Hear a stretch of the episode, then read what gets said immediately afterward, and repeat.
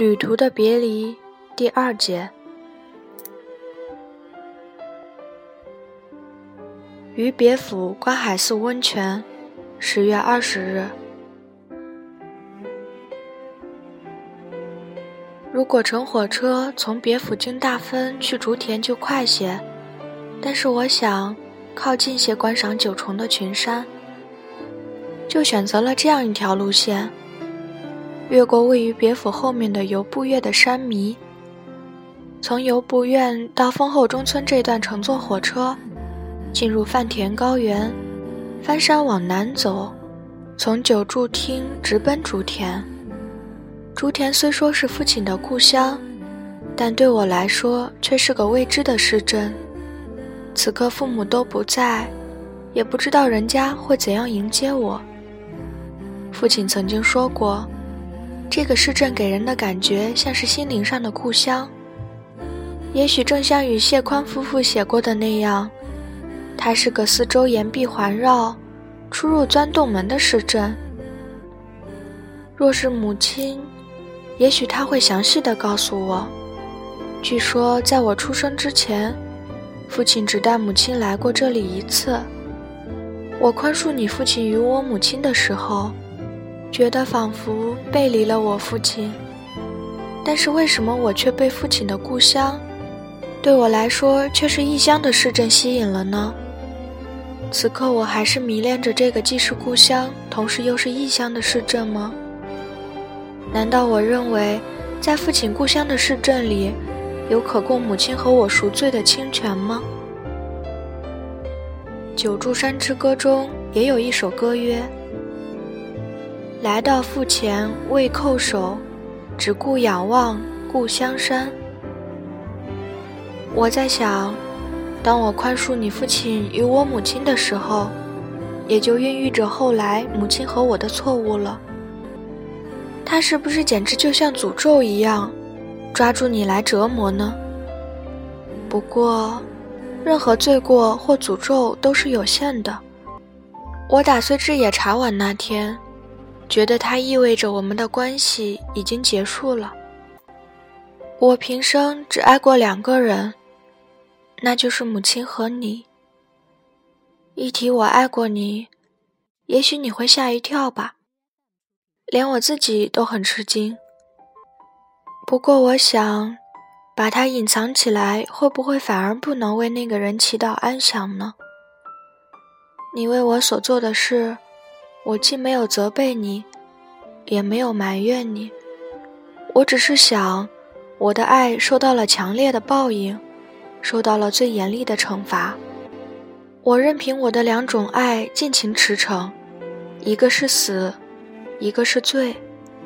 难道这就是我这个女人的命运吗？母亲以死来清算自己，可是我则背负着她逃走了。当我极力制止母亲去见举治你的时候，母亲口头禅似的说：“啊，真想死掉算了。”母亲曾威胁我说：“你要让我死吗？”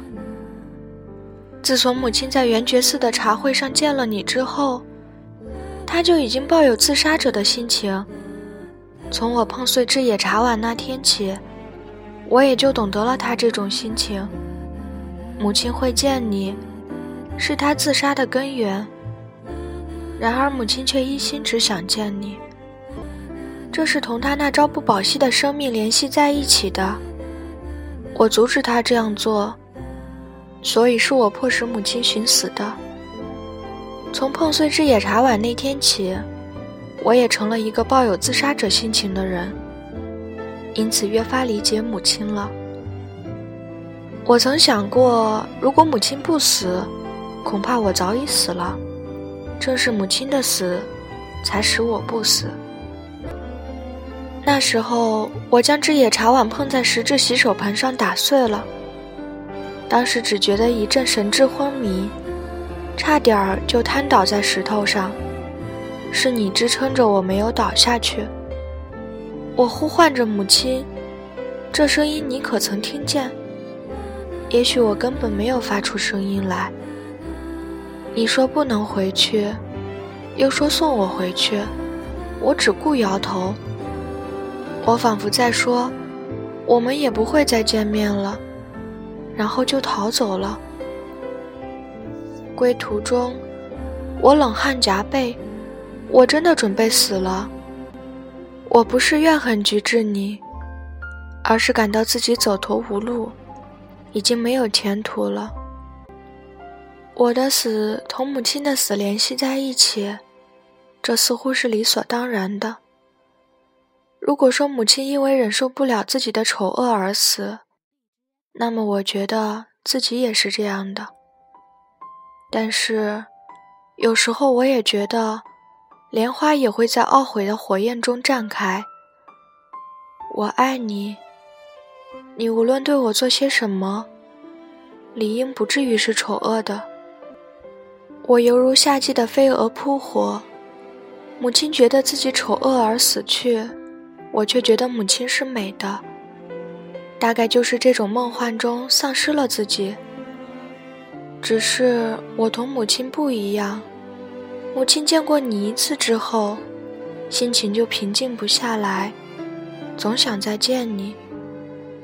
然而我只见一次，梦就破碎了。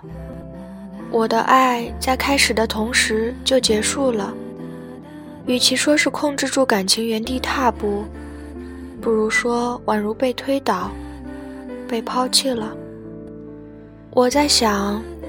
啊，不行，母亲已经死了，我也完了。但愿你同学子喜结良缘啊，这样对我也是一种拯救。假如你还在寻找我，或追逐我，那么我只得自杀。这样说，听起来也许是自我式的，但正如我只把母亲想象的美德而忘我一样。我希望能把我们从你的周围全部拂去。立本师傅说过，母亲和我是菊治结婚的障碍。这一点，在我清醒后才真正明白过来。师傅还曾说过，菊治同我母亲会面之后，整个性格都变了。打碎之野茶碗的当天晚上。我一直哭泣到翌日凌晨。我去朋友家，要求他同我一起去旅行。朋友大吃一惊，问道：“你怎么了？眼睛都哭肿了。令堂辞世的时候，你都没有这样哭过，不是吗？”他陪我一起去了香根。不过，比起那时候，或比起母亲去世的时候，使我更悲伤的是，我孩提的时候。那时刻正是立本师傅到我家里来责骂我母亲，要求我母亲同你父亲分手。我在背地里听见，哭了起来。母亲抱住我来到师傅跟前，我讨厌极了。妈妈正遭到别人侮辱，不是吗？你在背后哭泣，妈妈怎么受得了呀？让妈妈抱抱你。母亲这样说。我在母亲的膝上，没有好好瞧师傅，只顾把头埋在母亲的怀里。师傅嘲笑着说：“哼，连铜角也搬出来了吗？你是个聪明的孩子，三谷大伯是干什么的？你很清楚吧？”我摇摇头说：“不知道，不知道。”怎么可能不知道？三谷大伯已经有了妻子，你妈妈很坏，对不对？三谷大伯有个孩子比你还大呢，连那个孩子也恨你妈妈呢。如果让学校的老师和同学知道你妈妈的事，多羞耻呀！母亲说：“孩子没有罪，要让孩子无罪，那就要按无罪的样子去培育他嘛？怎么样？”无罪的孩子怎么哭得那么精彩呢？当时我才十一二岁，你没有为孩子做过什么好事，真可怜。难道你打算让他在见不得人的环境下成长吗？当时我小小的胸膛简直像撕裂了似的，悲伤极了。我觉得那种难受要比母亲的死，要比同你分手厉害得多。中午时分抵达别府，乘上公共汽车绕地狱温泉游览了一周。所幸有了同船同事的缘分，我住进了观海寺温泉旅馆。今早航行在伊予海，十分宁静，阳光照射在舱室的窗上。我脱了外套，只穿一件衬衫，还是汗流浃背。进入别府港，从左侧的高崎山一直连到右侧，像拥抱着市镇的山峦，活像一个大而圆的波涛。我觉得装饰式的日本画中的波涛图就有这样的景象。观海寺温泉在僻静的山迷，从洗澡间可以一眼望见市镇和港口。我感到惊讶，竟有这样宽阔而明亮的温泉场。乘坐公共汽车环绕地狱温泉，车票一百元，参观票一百元。周围有十五六处地狱温泉。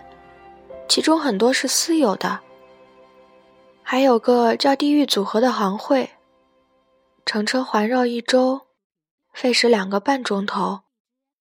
在地狱温泉中，有称为“雪池地狱”和“海地狱”的温泉，说不上是妖艳还是神秘，那温泉的水色简直无法形容。雪池地狱的水色简直像是从底层喷出的雪化成透明的泉水似的。那血色是鲜活的，而且池子里冒出了温泉的热气。海地狱温泉池，色彩像海一般，缘此而得名的吧。我还未曾见过像这样清澈宁静的浅蓝的水色。在远离市镇的山间旅馆里，夜深人静的时候，试想着雪池地狱和海地狱不可思议的色彩。犹如梦幻世界中的一泓泉水。如果说母亲和我迷惘在爱的地狱里的话，那么不知那里会不会有如此美丽的泉水呢？